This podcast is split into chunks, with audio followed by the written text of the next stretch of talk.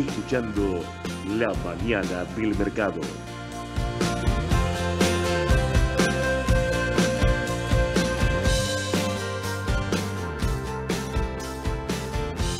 Buenos días, buen miércoles a todos. Bienvenidos. Arranca la mañana del mercado en este anteúltimo día de febrero.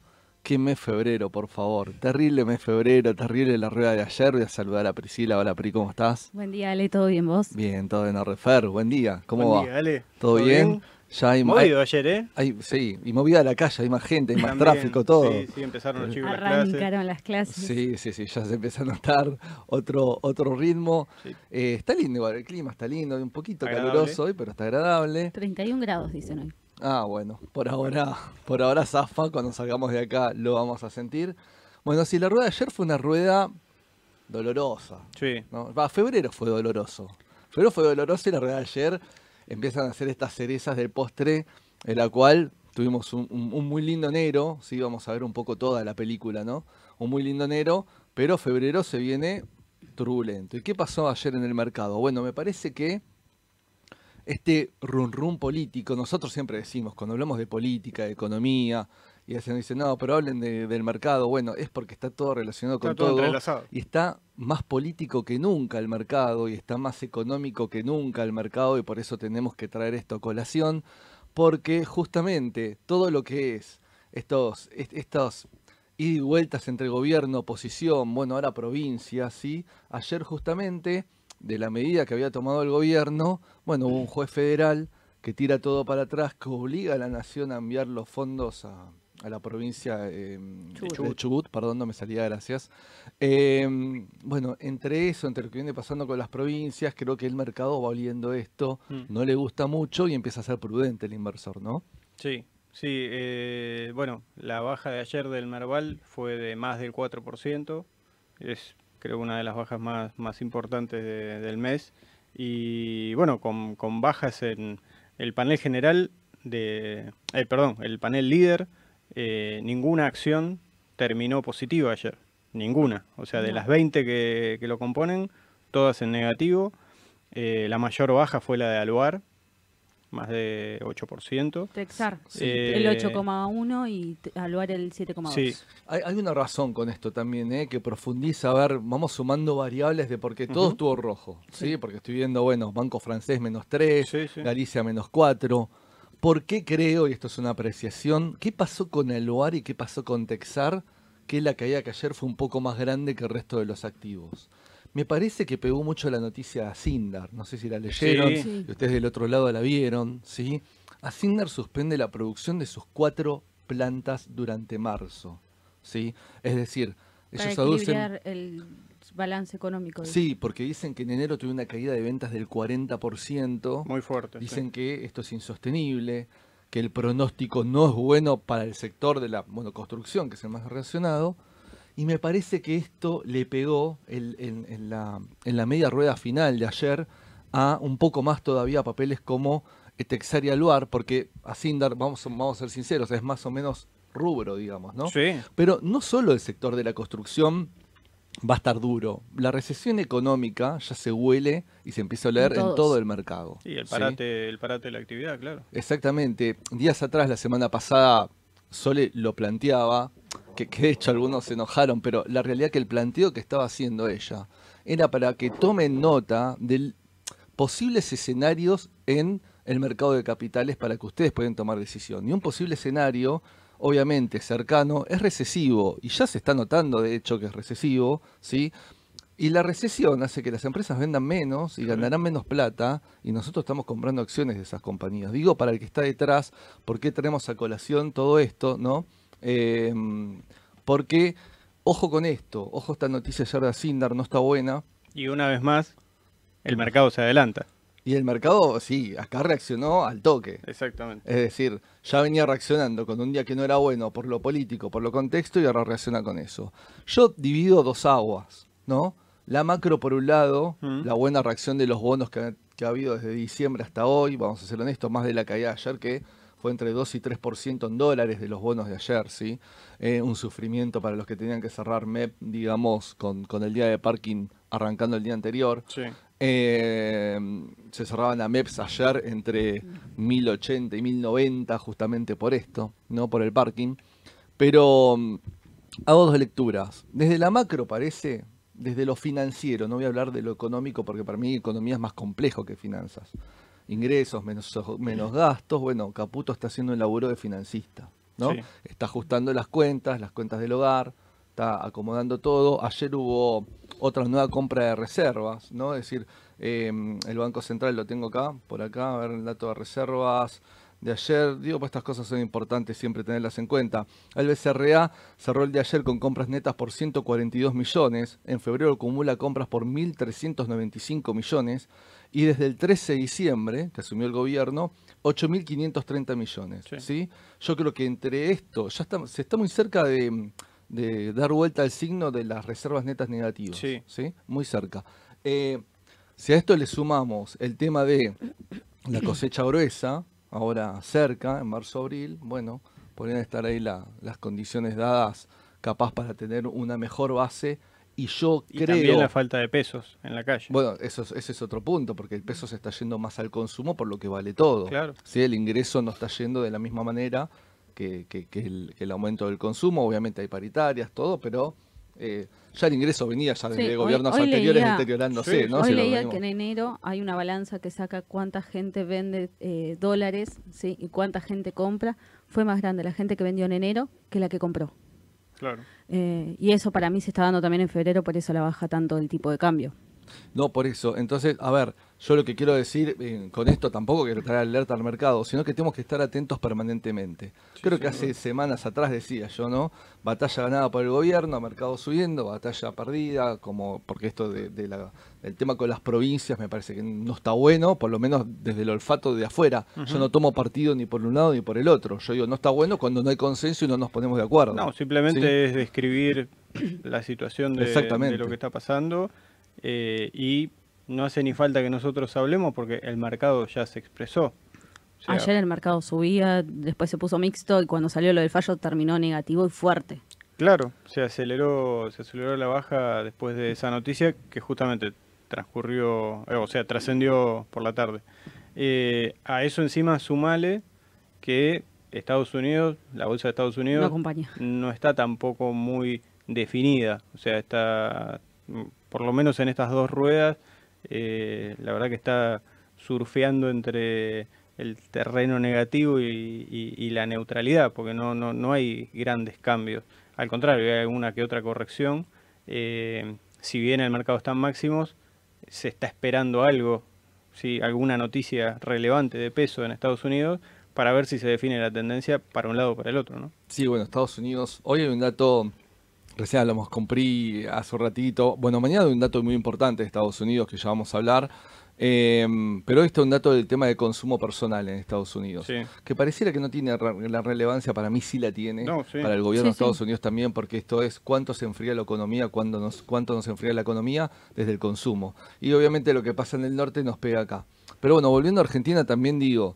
em, a ver, esto del, del clima recesivo se vuela en el mercado, esto de el tema político de ayer se vuela en el mercado, creo, paso a explicarlo un poquito de eh, las causas o las consecuencias de lo que estamos viendo estos días. Ahora, los bonos para mí siguen en precio, Mm. me parece que los bonos, ahora más con, con esta caída, si desde la macro se sigue haciendo un laburo prolijo, es posible, deberían estar con otra TIR. No puede ser una TIR de un- casi un 20%, si los números están un poco más prolijos y correctos, si aumentamos las reservas. Yo puedo en- entender, que recién lo ponían en el chat, el aumento de pasivos re- remu- remunerados, y eso es verdad, en el Banco Central, pero me parece que eso, eso se puede ir, me parece, manejando con, también con un nivel de activos a la par. Eh, ahora, hay que empezar a reactivar también cuando todo esto, porque obviamente clase media, media pobre, todo ajustamos, no la bancamos, pero somos el motor que genera el consumo. Sí. Vos, vos somos generadores de bienes y servicios y consumimos bienes y servicios. Si, digamos, nos reactivamos un poquito esto después de mitad de año, digo, no lo sé, te pongo, pongo un, un- un lugar en, en el mundo, ¿no? Para que se entienda, y va a estar complicado, porque realmente hay que salir por la, por la pyme, por nosotros y por una, para reactivar un poco la economía y, y para, para empezar a generar, ¿no? Digo, el ajuste, bueno, era necesario, estaba todo desprolijo, era un desastre, se emitió mucho antes, está perfecto, pero bueno, veremos co- cómo, sigue, porque digo, para que, para que el mercado pueda, no solo desde lo macro, reaccionar bien, sino también desde lo micro, ¿no? Sí, sin duda. Exacto. Sin duda. Eh, así que bueno, quería compartir esto de la noticia de Cinder. Hay datos de economía, ¿por qué hablo de recesión también? Eh, tengo acá los datos de eh, IGA o JF, sí, que los que hacen las partes de las mediciones de los sectores económicos. Economía cayó 3.8 anual en enero, ¿sí? Eh, registró una contracción mensual del 0,8, es decir, esto es lo que estoy diciendo, es el enfriamiento, el tema de, de la recesión. Con la excepción de agricultura y de minas y canteras, el resto de los sectores relevantes están mostrando caídas interanuales muy considerables. Y las perspectivas de corto plazo no son alentadoras, ¿sí? Em, bueno, esto, estos datos, el tema de la caída del 3.8 a nivel general, hay solo dos sectores económicos que zafan, el resto no. Sí. Ya estamos viendo datos de, de este, este, digamos, enfriamiento, ¿no? Así que alerta con el mercado, a seguirlo día a día, a estar atentos con sus comitentes. Puede haber noticias positivas, como las ha habido días o semanas atrás, en los cuales el mercado sube, reaccionan bien. El ¿sí? viernes terminamos muy buen día, la semana pasada. Sí, bueno, enero fue bueno dentro de todo, vamos a ser Sí. honestos. Enero fue una corrección positiva, creo que desde Argentina y desde el mundo, pues no solo nosotros movemos nuestros activos, sino el mundo también compra nuestros activos. Sí. Fue, fue bueno, vamos a ver qué viene para marzo. ¿sí? Va a estar re complicado. Dólar, PRI, ¿cómo lo ves al dólar? Y yo creo que puede seguir bajando. Encima hoy tenemos licitación de Bopreal. Sí, Hoy abre la, eh, la serie 3. la serie 3 de, Pro- de Bopreal. Sí, 7 mil millones de dólares. Eh, pero bueno, el mercado no lo ve muy atractivo al Bopreal Serie 3 porque el tipo de cambio es muy alto el que da. Se estima alrededor de 1.500 eh, pesos al contado con liquidación cuando hoy tenemos un contado con liquidación que cerró por debajo de los 1.100.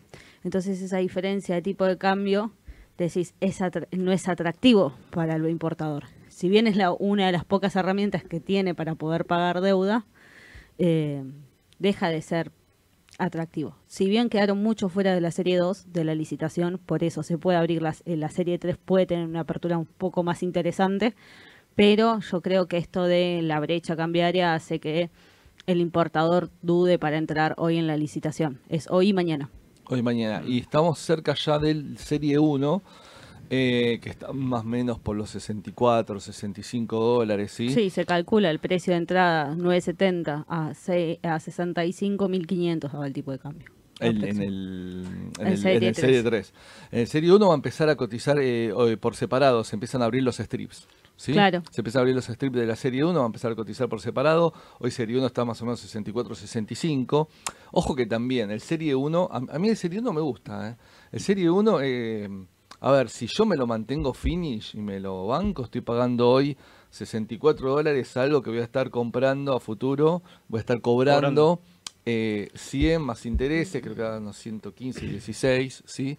Eh, lo cual está bueno. Sí. Digo, es un dólar futuro de unos 600 y pico de pesos, Sí. si los compro hoy. Sí. Eh, es el dólar futuro más barato que puedes comprar. Entonces, hay otro tema con el Bopreal PRI. Es lo único que hay. Es lo único que hay. Es decir, tenemos que entender que todavía las cuentas, el dólar, las reservas, la balanza comercial, no se puede ajustar o sincerizar en de su totalidad. En 60 porque- días tampoco. Claro, no, y porque hay una deuda previa que todos los importadores deben a sus proveedores del exterior. Claro. No pueden entonces los proveedores liberar, no se puede liberar el mercado ahora ya de golpe hoy, porque no está toda esa plata en el central para que paguen a sus proveedores. No. Entonces, en el mientras tanto, ¿qué hacen? Te doy una herramienta. Total, antes no tenías nada, no te dejaba pagar directamente. Hoy tenés una herramienta. Puede ser no atractiva, lo entiendo, es lo que hay. Claro. Por e- ahora es lo que tema. hay. Yo, yo hablo con muchos importadores, yo tengo muchos clientes que son importadores y me decían, ¿pero qué hago? ¿Pago a 65 dólares? Me dice, ¿y el- la parte que pierdo? Bueno, hay que ver qué es lo que ha- cómo se hace, cómo eh, si el gobierno saca un plan, algo más para ese esa diferencia de, de cambio que tenés. eh, pero es por ahora es la única herramienta que tienen para pagar. Sí. Y hablaban, estaba leyendo una nota que decía que la deuda comercial igual sigue creciendo. O sea, la deuda se incrementó en el mes de, mm, según la balanza en enero, au- aumentó en 4.600 millones de dólares. O sea, se- siguen incrementando deuda, se sigue incrementando deuda y por el momento lo único que tienen es el Bopreal para pagar y bueno, y las pymes que pudieran acceder a, este MULC, sí, que fue reducido, eh, que pudieran haber entrado, que podían entrar, que empiezan los pagos ahora también. Por eso yo creo que el tipo de cambio puede bajar. Más que nada, también lo que es todos los activos financieros pueden seguir bajando. Había muchos importadores resguardados en el, en el mercado que estaban esperando la oportunidad para poder pagar, porque estaba cerrado el MULC, no había MULC.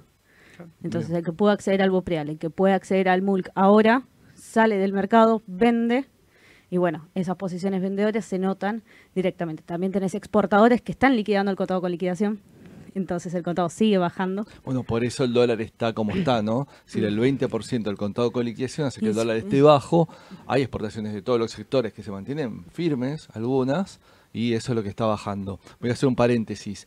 11 5527 0400, nuestra vía de comunicación para que nos manden audios, haciendo un ratito lo sacamos, ¿sí? Em, por eso entiendo lo que decís del tema dólar, que puede seguir así un poco planchado y hasta abajo. Bueno, ayer el, el MEP subió un poquito, muy poco, 0,8, muy, muy leve. Pero fue por y el contado con liqui bajaba 0,9. En un momento estuvieron positivos los dos, después bajaron. La volatilidad que hay en el mercado es impresionante. Por eso decimos que tengan que tienen que estar día a día, tienen que estar metidos en sus carteras eh, tranquilos, sí, porque bueno, yo creo que el contado con liquidación está muy bajo, bajó muchísimo. eh, pero bueno, tenemos estos factores fortuitos que se están dando, que son liquidaciones, hay un montón de cosas que se están pasando en la economía, que bueno, puede, pa- eh, son cosas que pasan, sí, y Sí. por eso hay que estar tranquilos con las carteras. Pero mm, el- lo que hablábamos es, es eso, eh, Ale, directamente. El dólar va a estar ahí. Hoy, eh, ayer tuvimos una jornada muy volátil y después cuando los bonos se entraron a bajar fuerte, habían arrancado la jornada un 2% abajo. Sí. Ya, ya te habían dado un indicio de que yo cuando fui a cerrarme Sí, sí, nos Me estuvo todo costó el un día montón. entre el 2 y el 3% abajo. y después no terminó... repuntaron nunca, subieron, después bajaron un poco. Hubo bonos que cerraron más del 4% abajo. O sea, no, no los que más se usan para, para hacer MEP, pero, pero sí, llegaron hasta... Claro. Sí, bueno, la de 38, la de, la de 29, 3,4. Sí, estuvieron, algunos estuvieron ahí. Sí, no, no, y- más del usando. 4 también. eh, más del 4% de pérdida. Eh, pero bueno, es una característica también de nuestro mercado. Eso siempre hay como que remarcarlo y recordarlo, que en la época que sea, o sea, en los 70, en los 80 y, y ahora también, es un mercado volátil. El mercado argentino es un mercado volátil. Y eso no es ni bueno ni malo. Es una característica del mercado que si se puede, o sea, si se sabe aprovechar, justamente es una herramienta. Sí, bueno, ayer compartí, ayer leí un tuit de alguien, un poco agresivo el tuit, que decía, el mercado argentino, lo que vos decís, Fer, es para valientes. Eh, si no, invertí en Luxemburgo. Para estar decía. atento. En serio. No invertir en qué? En Luxemburgo. decía. Eh, Bueno. Obviamente, justamente estos perfiles conservadores o, o agresivos, a veces el mercado argentino te lleva a que sepas que estás en la volatilidad y vas a Sí. ser, te va a obligar a que seas agresivo en un contexto como el actual. ¿sí? Sí. En en una economía más estable, continua, de, de vida continuando, eh, sabemos que desde hace años que vivimos interrumpidos por cambios de gobiernos, de veredas, por pandemias, por un montón de cuestiones, sí, por cosas, decisiones mal tomadas, Sí. por, eh, por variables del exterior, Sí. por guerras, sumo todo, hago un combo. Eh, no venimos con, con- con un periodo tranquilo en ningún No, momento. por eso necesito vacaciones. Eh, Para mis clientes que me están escuchando. vamos a decir las autorizamos. no, no son necesarias para la mente de cualquiera. Em, Pero no, esto, esto es lo que voy a decir, Fer, sí, es un mercado, mm, siempre es volátil por características argentinas y hoy estamos inmersos en una volatilidad altísima. Lo que decíamos al principio, eh, el tema de estos días de subas fuertes o días de, de bajas importantes. Y cerrando el tema dólar, lo que podemos llegar a esperar, y del otro lado capaz les interesa, bueno, pero ¿qué podemos llegar a esperar en los próximos meses? A ver, hay que ver qué pasa con la liquidación de la exportación. Tengan en cuenta que esto es muy importante, Mm. digo, del otro lado, tengan en cuenta esto. ¿Por qué? Porque es el grueso importante de las liquidaciones como país en Argentina concentrados entre abril y mayo. Hay un tema puntual que hay que ver, ¿sí? cómo está la capacidad estática de acopio en el país, las traders, etcétera, que a veces te presionan para que liquides porque no hay lugar para copiar, ¿sí? por un lado, por el tema precios. ¿Qué digo Sí. con precios? Pues los precios no están tentadores para, para el productor y obviamente Con este lo dólar, llevo a la trader, que es la que comercializa el grano al mundo, ¿no? Es toda la cadena. Digo, no, con este precio no, no, hoy no liquidan. Y obviamente con este Y te dólar. quedan dos semanas. Porque No, y bueno, en sí, marzo tienen que liquidar. Algunos ya, depende de la zona, ¿no? Vamos del norte más para el sur, pero ya empiezan, muchos obviamente ya están levantando, etcétera. Pero el tema de la liquidación, puntual, la liquidación, ¿no? El grano que sale por la gran exportadora, digo. Sí. Eh, hay que ver qué pasa. Y hay que ver qué hace el gobierno para atentar a ese sector a que liquide. Porque Sí. si lo tienta diciendo, bueno, no es más un 20% el contado con liqui, va a ser un 30% el contado con liqui. Sí, Ojo con el mercado de cambios, porque nos va a pegar. Sí. ¿sí? A ver, eso va a hacer que el contado con liqui, con liqui pueda bajar, ¿sí? Pero por otro lado, ojo con el MEP, porque el otro 70, muchos cobran pesos porque te liquidan en pesos Y MEP. oficiales, se dan vuelta y compran MEP. Compran MEP. Obviamente que te liquidan a un valor y compras el MEP a otro. Entonces puedo tener una nueva disrupción entre el MEP y el contado con liqui. Sí. No sé si se entendió Sí, del otro sí, sí, lado. sí. Digo, como para explicar qué podría llegar a pasar. Ahora, ojo, capaz que dicen, no, seguís con el 20% y el 80% Pero de liquidación, pero te doy un beneficio impositivo. Bueno, eso también. ¿Entendés? Para que el precio de ingreso, el precio neto Sí, de sí. ingreso en toda la cadena sea mejor para, digamos, to- toda Sí, la igual cadena para del campo. mejorar siempre el número del, del exportador. Entonces, ojo lo que puede llegar a pasar en los próximos meses Sí. con el dólar, ¿sí? Eh, no sé si fui gráfico como para que se entienda, pero quiero que tengan esta herramienta de qué posible hecho no puede llegar a pasar, digamos, en breve.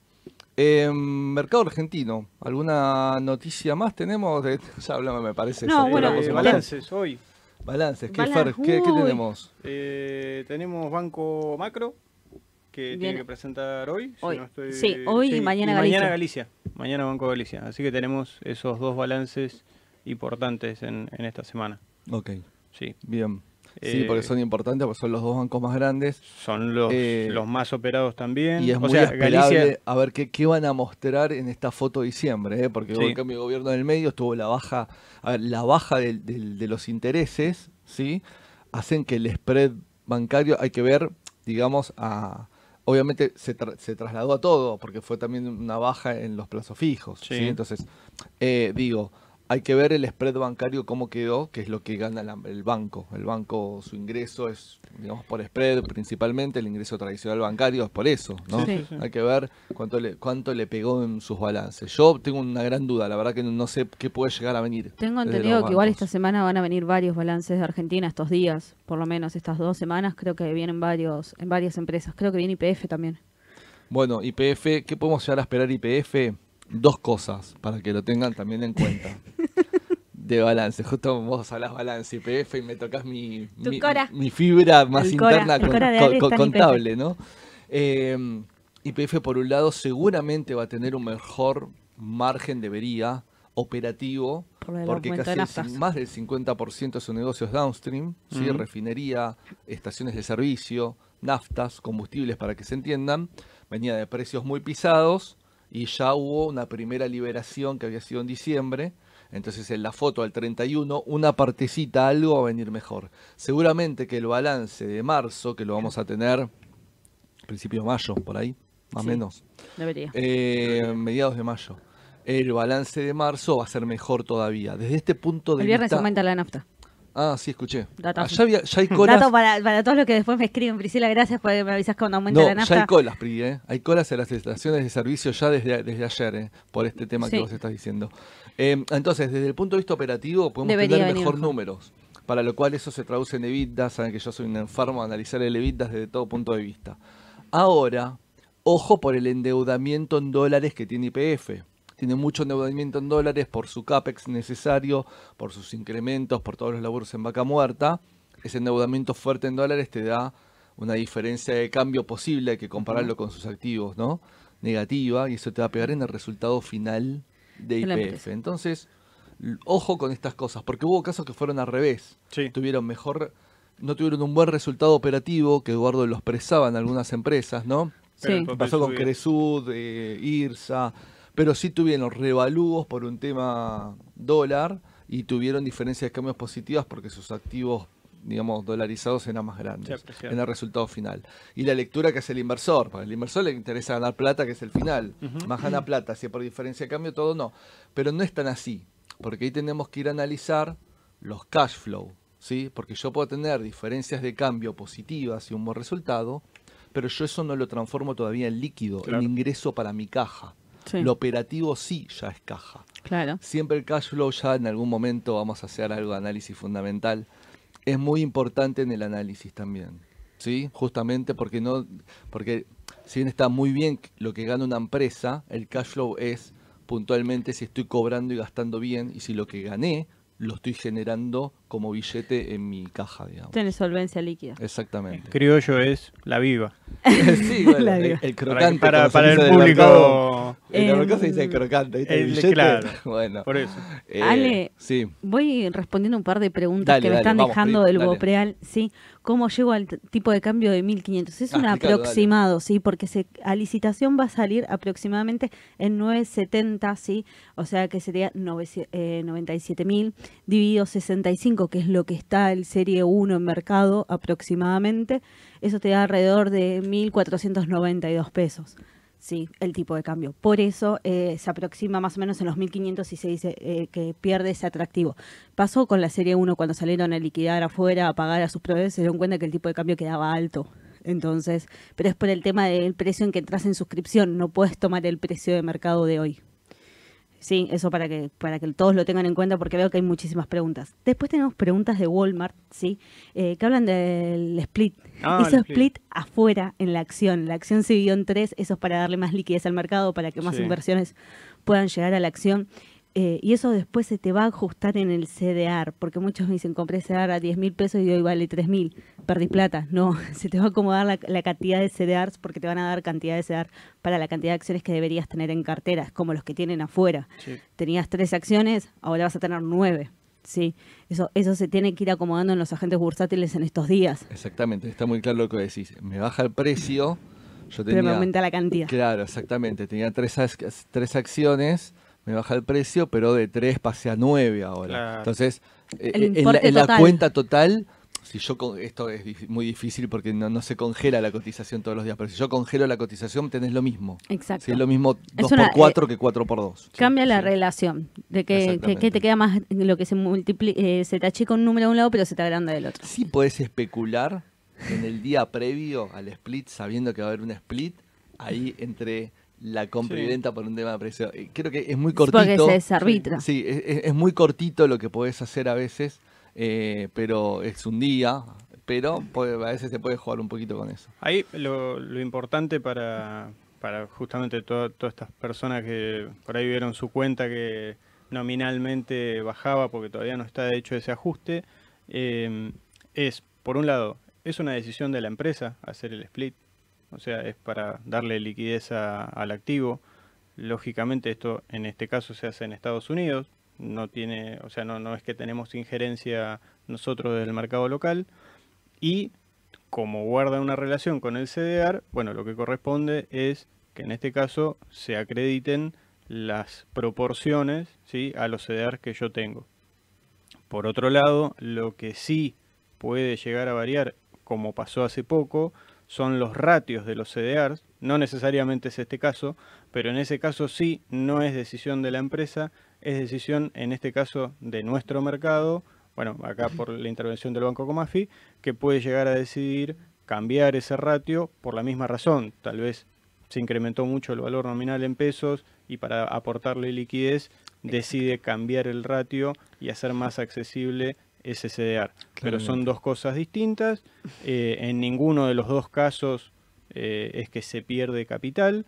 Puede llegar a haber una variación, lógicamente, pero por el hecho de que cotiza, como decía Ale recién, es un activo que cotiza todos los días, no está congelado el precio, pero en definitiva ni gano ni pierdo. Simplemente es un cambio que, bueno, en este caso en el de Walmart, lo, lo decide la empresa, generalmente se piensa para aportarle más liquidez a, a las acciones en el mercado.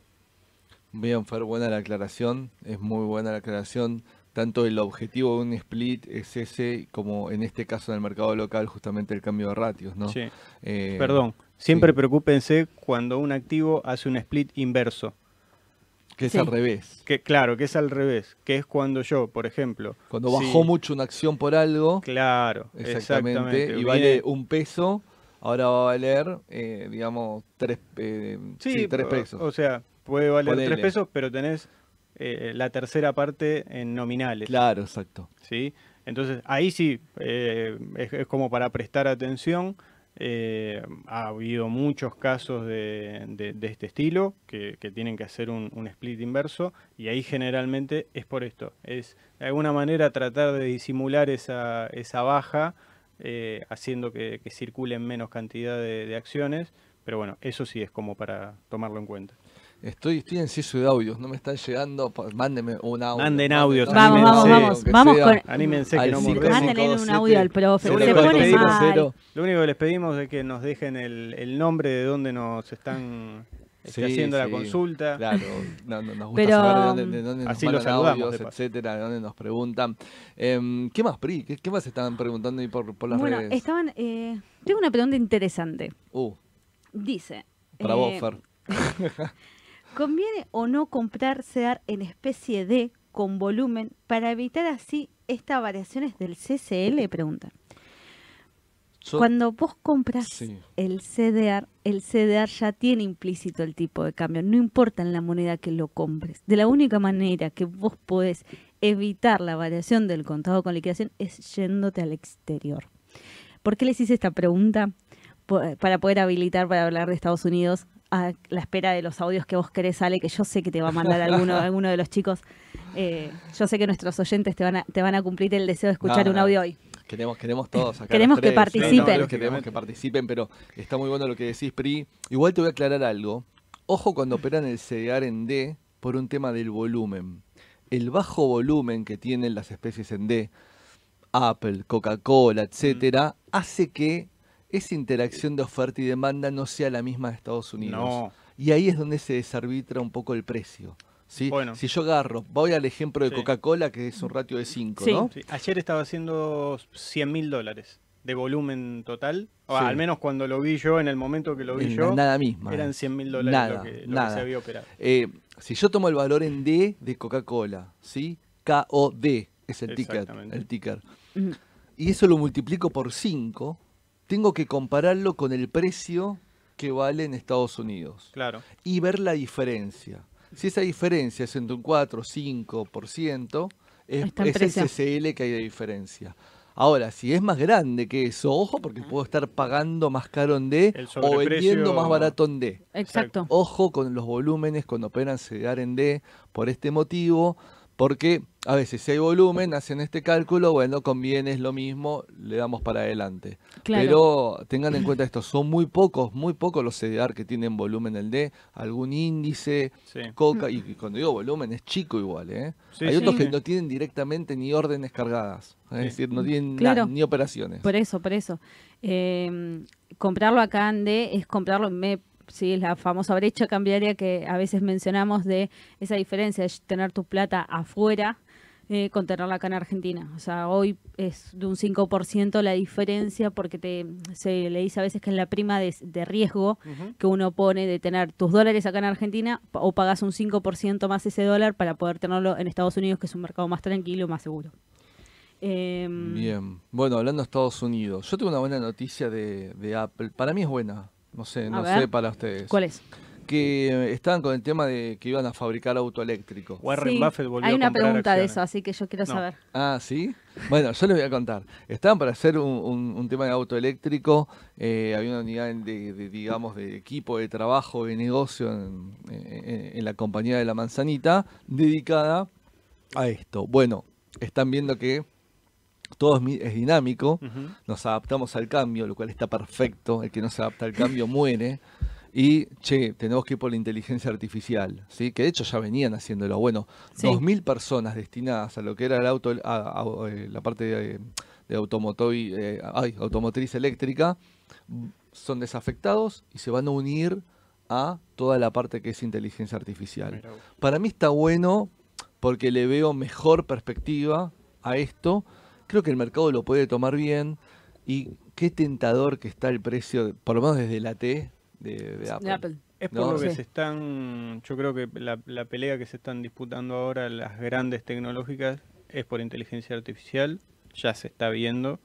Eh, solo ver lo que rindió Nvidia, o sea, en el Ah, año, sí, rindió un locura. 60% La, en pen- dólares. la pendiente de la crecida de corto plazo de Eh, Nvidia es, es el Everest. Está, ahora está creciendo bastante la otra eh, compañía MU, eh, Micron Technology, que también, Sí. eh, o sea, yo creo que eh, en, en el mercado ha subido tanto Nvidia que ahora están mirando las los otros fabricantes migrando. de AMD, fabricantes de AMD también semiconductores. subió bastante.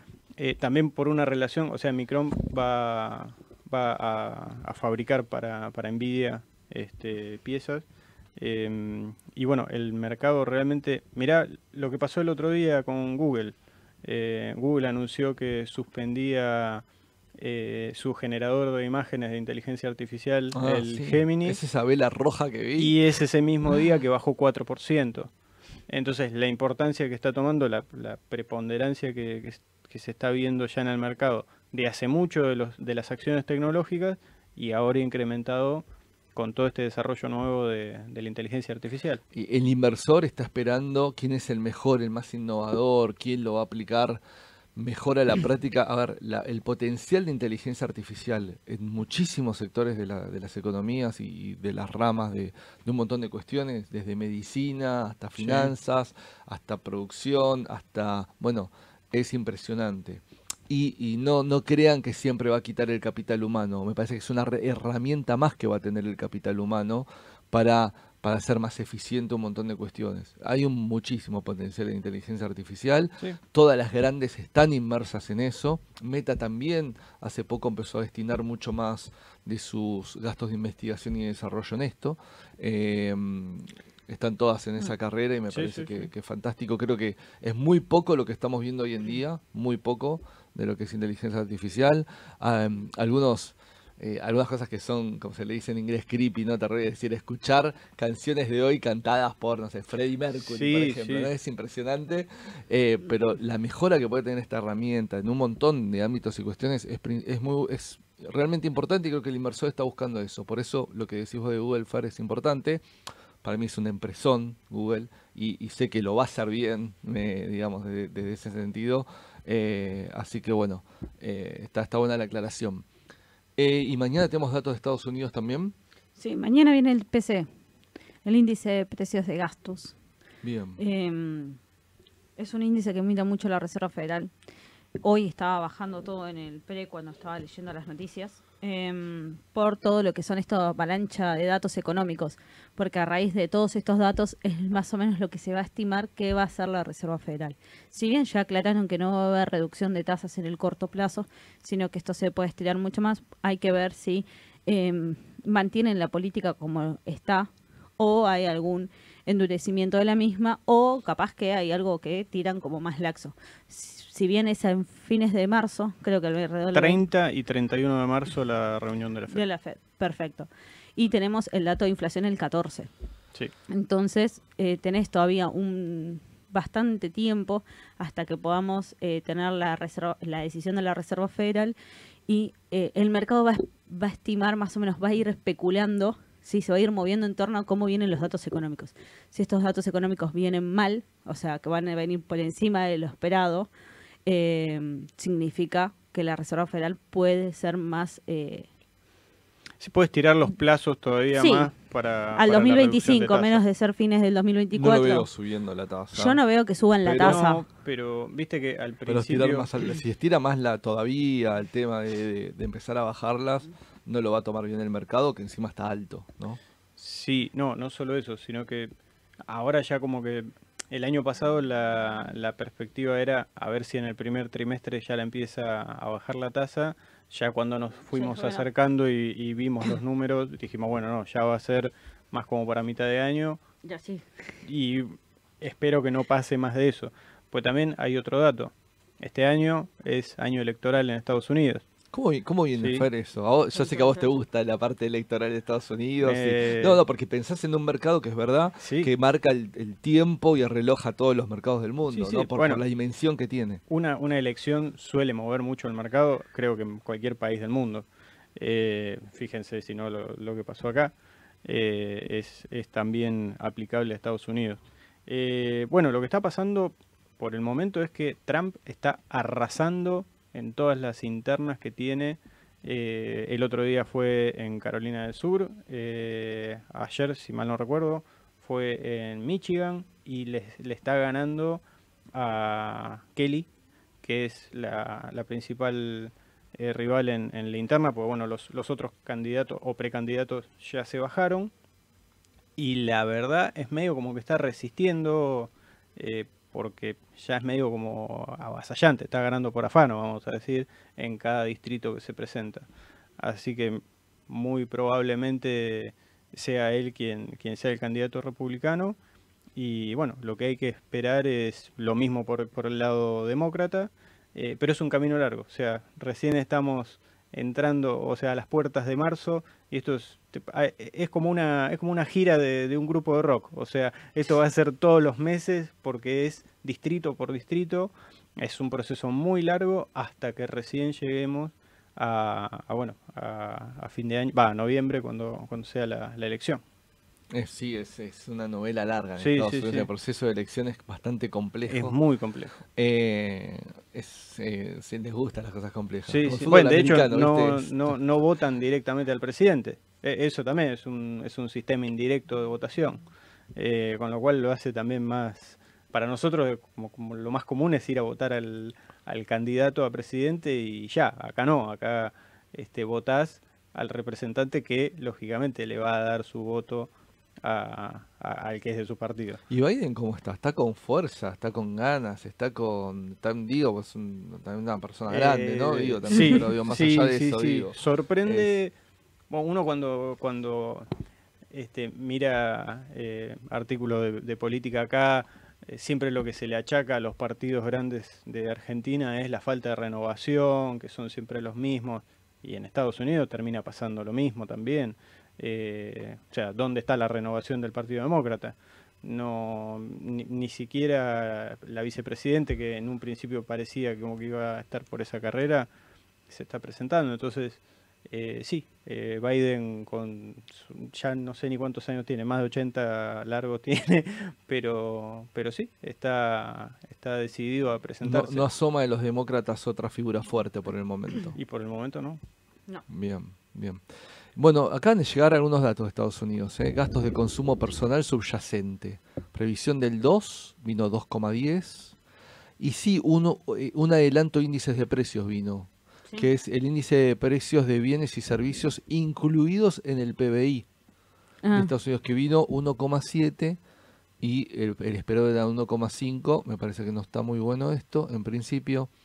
Em, pero bueno, vamos a ver cómo reacciona el mercado y creo que el dato más fuerte está, como decís vos, PRI mañana, ¿no? sí, el dato estaba más fuerte mañana. Estaban todos a la espera de ese dato. Hoy estaba bajando en el pre. eh, el mercado en general. No, no ayuda mucho estos datos, te digo, los de recién. ¿eh? Eh, y vamos a ver un poquito, repasando los índices de Estados Unidos, ¿sí? Para que se entienda em, en lo que va eh, del mes. El Dow Jones, 1,7 arriba. El. Standard Poor's 500, el S&P 500, 3,18. Y el QQQ, 2,20. Em, en lo que va del año estamos con subas del 7% en dólares en poco tiempo. Está alto el mercado. Sí. Los índices están altos también. Están, están resistiendo en la zona de máximos, sí, sí, sí. Y bueno, e- esta, estos datos sí, lógicamente, deberían impulsar eh, un, un movimiento un poquito más interesante en el mercado. Claro. Te cierro el dato anterior, que ahí lo busqué porque ya me quedé con la Ah, espina. Sí, Trump tiene 77 y Biden tiene 81. 81 tiene. Sí, o sea, Trump tampoco es un, No, un no, no, no. Este, no, obvio. pero, pero sí. Bien. Eh, a ver, tenemos. Bueno, ¿hay algún audio para, para compartir? ¿No? Por el momento no tenemos No. ningún audio. Em, Re- ¿Querés que sigamos respondiendo algunas consultas que nos fueron obvio. llegando? Bueno, estaba lo de Apple Car, que mm, qué impacto podía tener la decisión de Apple de desistir de Apple Car. Era eh, la, la consulta que te habían dejado. Eh, después... eh, La respondimos, justo- me anticipé. ¿Te La, la olí esa. no, no sé cómo sabías esto. La olí que venía. Es la única, ¿eh? Porque después estamos con el tema del dólar, de la bolsa. Nos sube, preguntaron baja. por los No, bonos que ajustan por ser. El Bueno, TX26. ¿Va ajustando eh, en el mercado secundario por esa variación? ¿Y cómo sería el cálculo? ¿O el mercado secundario solo varía según oferta y demanda? No, obviamente. El tema del cálculo hace al valor técnico del papel y obviamente después al repago puntual de la amortización del papel. Claro.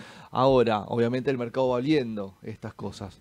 Eh, vamos a hablar un minutito de los bonos aj- eh, ajustables, ¿sí? los duales, Los ajustables por dólar oficial y los ajustables por ser. Está buena la pregunta, sí, está muy buena la pregunta, porque vam- vamos a tomarnos un minutito para hablar de esto. A ver, yo creo, voy a la parte que es devaluatoria, dólar oficial, sí, que están los duales y Sí. los bonos dólar linked. Ojo con el tema este del crawling peg del 2% mensual, porque capaz que nos empezamos a quedar cortos, ¿sí? Marzo, ponele abril, y yo no sé si después no se viene un porcentaje más alto o mantengo el 2, pero una devaluación en el medio. Ayudaría Entonces, la liquidación de dólares por parte y del campo. hay varias cosas que podría ayudar para seguir acomodando un poco este sinceramiento. Entonces, ojo con esto, porque me terminan de gustar un poco más capaz los duales o los dólar linked por este motivo. Y ojo con los ajustables por inflación. Porque acá tenemos el ajustable por inflación, esto es como muy polarizado, esto es blanco-negro. Mm. La inflación del 25, la inflación del 20 y Caputo estima bajarla ahora nuevamente para el mes que viene. Si esta perspectiva... El o lo 15 que- es para febrero, ¿no? el 15 era, bueno, Para febrero el 15 Eh, había dicho. entonces... Aproximadamente, ¿no? ¿qué digo- Obviamente. Digo, con esto, si, si, como se le dice, la manija, el hype, la expectativa del inversor en enero, principio de enero, ponele, Mm. más con algún dato y otro, era alta y eso hizo subir el bono, ojo porque si empieza a bajar la inflación realmente, como Caputo dice, Baja la expectativa. puede bajar la expectativa y por ende bajar el bono. Claro. Entonces, ojo con los que son por ser por este motivo, digo. Ahora, ¿por qué digo blanco-negro en esto de los bonos ajustables por ser? Porque capaz que no pasa esto, capaz que se desmadra todo y la inflación sigue siendo... La inflación es enorme. Sí, Creo sí, que, sí. si no sé si no estamos de las más grandes del mundo en este Mm. momento, porque estamos por arriba, más del doble de Venezuela, que estaba a 105, 106 Venezuela.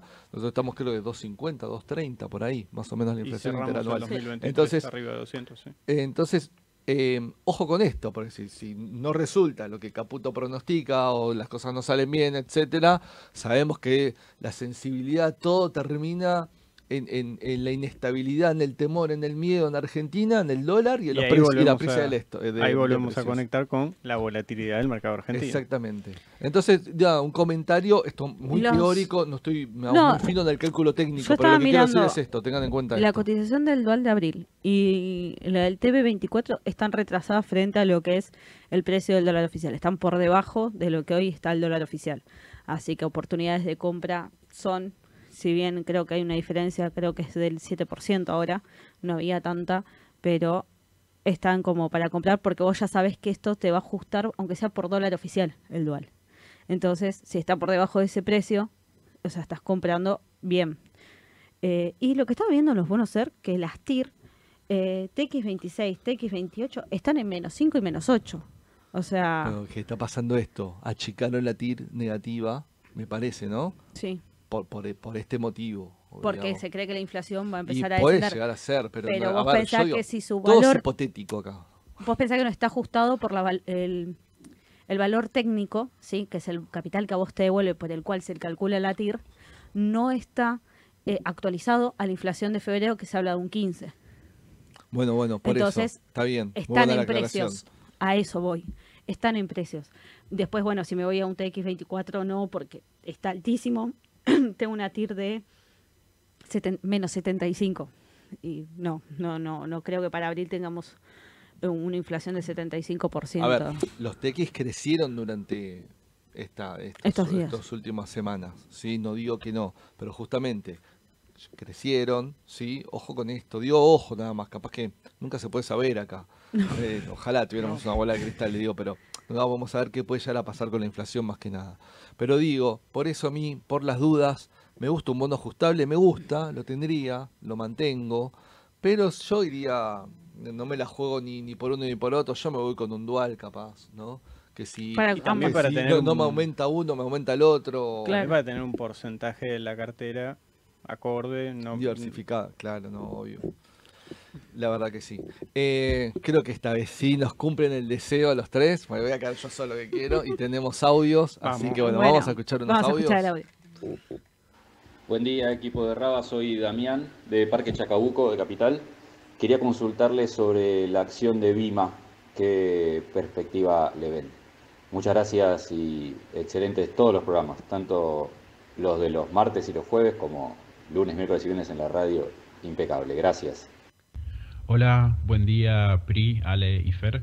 Les hago una consulta. Eh, dado que ya mañana arranca el mes de marzo, ¿cómo suelen este, comenzar los meses de marzo con el tema de, obviamente, los gastos por las clases, eh, liquidaciones del campo? O sea, ¿cómo han sido otros años eh, en contextos similares a este los arranques? Más que nada para ver en dónde nos posicionamos, eh, en el corto más que nada. Eh, esa es mi, mi gran duda. Les mando un abrazo, Pablo de Colegiales. Buen día chicos, le habla Hugo acá de Olavarría. Este, bueno, le quería agradecer por toda la información y demás. Este, le deseo éxito y bueno, hay que estar tranquilo para la audiencia. Eh, que van a venir tiempos mejores. Suerte, gracias.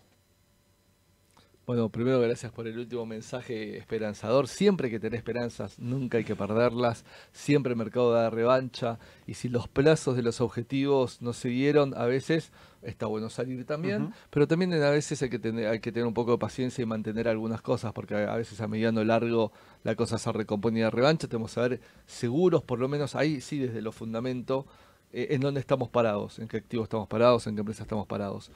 Vos como el primer audio, Vima. A ver, Vima, lo que va del año aumentó un 16%, ¿sí? lo que es en pesos, obviamente estuvo por detrás de los bancos, por dar un eh, otro ejemplo. Eh, y obviamente las energéticas que estuvieron más o menos neutras, de alguna forma decirlo, así que estuvo en algo intermedio. Vima es una empresa que más se mueve el mercado de capitales, más genera porque más comisiona. Eh, a mí me gusta porque yo creo que el mercado de capitales de a poquito, es chico el argentino, pero a Mm. poquito se va haciendo un poquitito más grande. Es Yo lento, es- pero a mediano a largo plazo va creciendo un poquito. Y es más, ojalá siempre digo que esta herramienta, este grano de arena que aportamos, lo haga más grande todavía. A mí me gusta Absolutamente. Vima, ¿eh? Absolutamente. A mí me gusta, yo creo que es un muy buen papel para tenerlo de largo plazo. Ese papel que vos lo comprás Y te lo quedas. y te lo Sí. quedás y cada vez que podés vas incrementando posición y lo mantenés. Eh, en el largo plazo yo creo que el, Merval la verdad que da buenos resultados. El, si, si, bueno, si uno quiere optimizar por ahí un poco más, sí, parcialmente uno puede llegar a querer desarmar la posición, pero me parece que de largo plazo es un, es un muy buen papel. No, sí, a, mí, a mí Vima de largo es algo que yo tendría también, Feré, coincido. Me, a mí me, me, gusta. Está, está bueno. De largo plazo no, no eh, sigue la tendencia alcista en todo el mercado argentino igual. Así que Vima Porque- mantiene esa tendencia. porque Vima Está a en veces- precios igual, ¿eh? Estaba Eh, mirando el gráfico, corrigió bastante. Sí, sí, sí. Está para, para comprar, podría tener un rebote de corto. Un momento de entrada, como decimos sobre la TEN, nos da esos momentos de salida y momentos de entrada. Eh, porque Vima a veces, yo puedo tener toda una economía, un mercado que puede estar bajando, Mm. Pero Vima puede llegar a ir a contrarreloj, porque si en las bajas, igual hay mucho volumen, genera mucha operación y gana buena plata, eh, porque también uno, uno mueve mucho las subas y también las bajas, ¿no? Digo, para... Sí, sí. Entonces, eh, tiene eso que capaz otros papeles no tienen. Claro, no hay que pensarlo como a un índice, sino que hay que pensarlo en función de la actividad que tiene el mercado.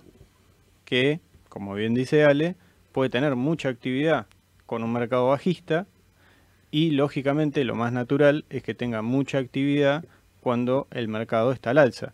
¿Por qué? Bueno, porque hay más este, capital ingresando a, a, valga la redundancia, al mercado de capitales, eh, hay más emisiones de, de, repente de ONs, o sea, empresas que se empiezan a financiar porque están creciendo. Entonces, lo más natural es que cuando al mercado y a la economía le va bien, a Bima le va a ir muy bien, pero también eh, puede tener buenos resultados cuando el mercado de repente está, está muy vendedor y también hay un buen nivel de actividad. Estoy diciendo de actividad. Sí, sí, obvio, de, de- de volumen de operaciones. Después, eh, mm, la segunda pregunta creo que era Pablo, no me acuerdo ahora, perdón. Sí, Pablo. Eh, Pablo, que nos preguntaba por el tema del mes de marzo. Me parece que todos los marzos son distintos por una cuestión del contexto en el cual podemos estar. Sí. Sí, una, una cosa es crecimiento o auge económico, otra cosa es depresión o recesión. Eh, entonces ahí la variable puede cambiar. Em, marzo es un mes complicado, es verdad, desde el inversor más minorista, etcétera, por los motivos que él ponía en, en- en el mensaje, lo cual es claro. Sí. ¿sí? Siempre ha sido un mes medio duro, marzo. Em, ahora hay que ver justamente, sí, es verdad, qué va a pasar con el campo, porque eso puede moverme, como dijimos antes, eh, hace, hace unos minutos atrás, el tema del tipo de cambio y eso me puede mover o reactivar un poquito el tema de la bolsa en general, ¿no? Eh, y, y obviamente el dólar. Em, hay que ver en este contexto que esperamos para marzo. No me hago grandes Yo creo que, ilusiones. que va a ser va a estar difícil, o sea, creo que va a ser No creo que capaz en el corto no- para definir algo es Sí. muy difícil. No creo que haya nueva inyección, pero sí puede la gente hacer cambios o movimientos en sus carteras también. Sí, Eh, eso es posible que, Sí. que pase para marzo. Y bueno, el último mensaje también este, este de esperanza, digamos, que, que nos daba, que sí, que, que reitero, no, nunca hay que perderla, hay que estar atento a las comitentes, hay que ver para dónde hay que ir, no hay que dejarlas olvidadas, escuchar las noticias, la mañana del mercado, eh, de lunes a viernes siempre los esperamos. ponerse stops en, en las inversiones. Sí, obvio, por supuesto. Siempre hay que ponerse objetivos en las inversiones, no comprar por comprar. Ponerse un plazo, una cosa si quiero de corto o de largo, es absolutamente distinto. Puede coincidir o no algún momento, pero muchas veces no, para nada. No. Y otra cosa es, obviamente, manejar márgenes de qué objetivo le pongo que quiero alcanzar, más que nada si quiero un corto ni hablar, y qué objetivos de pérdida estoy dispuesto a bancarme. Eso siempre hay que tenerlo en cuenta en una estrategia de, de cartera. Bueno, nos vamos despidiendo. Que tengan buen día. Mañana último día del mes. Del mes. Em, Se termina febrero. Se eh. me pasó rápido febrero. Sí, estuvo duro, estuvo duro febrero. La verdad que estuvo duro febrero. Así que bueno, nos vamos despidiendo. Mañana 9.45, ¿sí? La mañana del mercado. Eso. Ahí ya con pantallitas y gráficos, con Sole y Sole y Aye. Aye mañana. Eh, los vamos a estar esperando. Pri, que tengas buen día. Fer también. Y ustedes Gracias, también, Ale. que del otro lado tengan un buen día. Ah, Sí. y nos dicen que por favor le agradezcamos a todos. Nos quedaron 15 audios sin escuchar. Vos que tanto pedías Oh, para nuestros fanáticos. Ahí bueno, está. pedí audios y mandaron. Bueno, gracias, gracias. Muchas gracias a y todos. perdón a aquellos que no pudieron salir. eh, pero bueno, muchas Hacem- gracias. hacemos una revisión para, Para, la próxima. para la próxima. Sí, obviamente. Para la próxima vamos a hacer una revisión a ver qué era lo que nos estaban pidiendo. Bueno, nos vemos. Muchas gracias. Hasta luego. Gracias. Chao.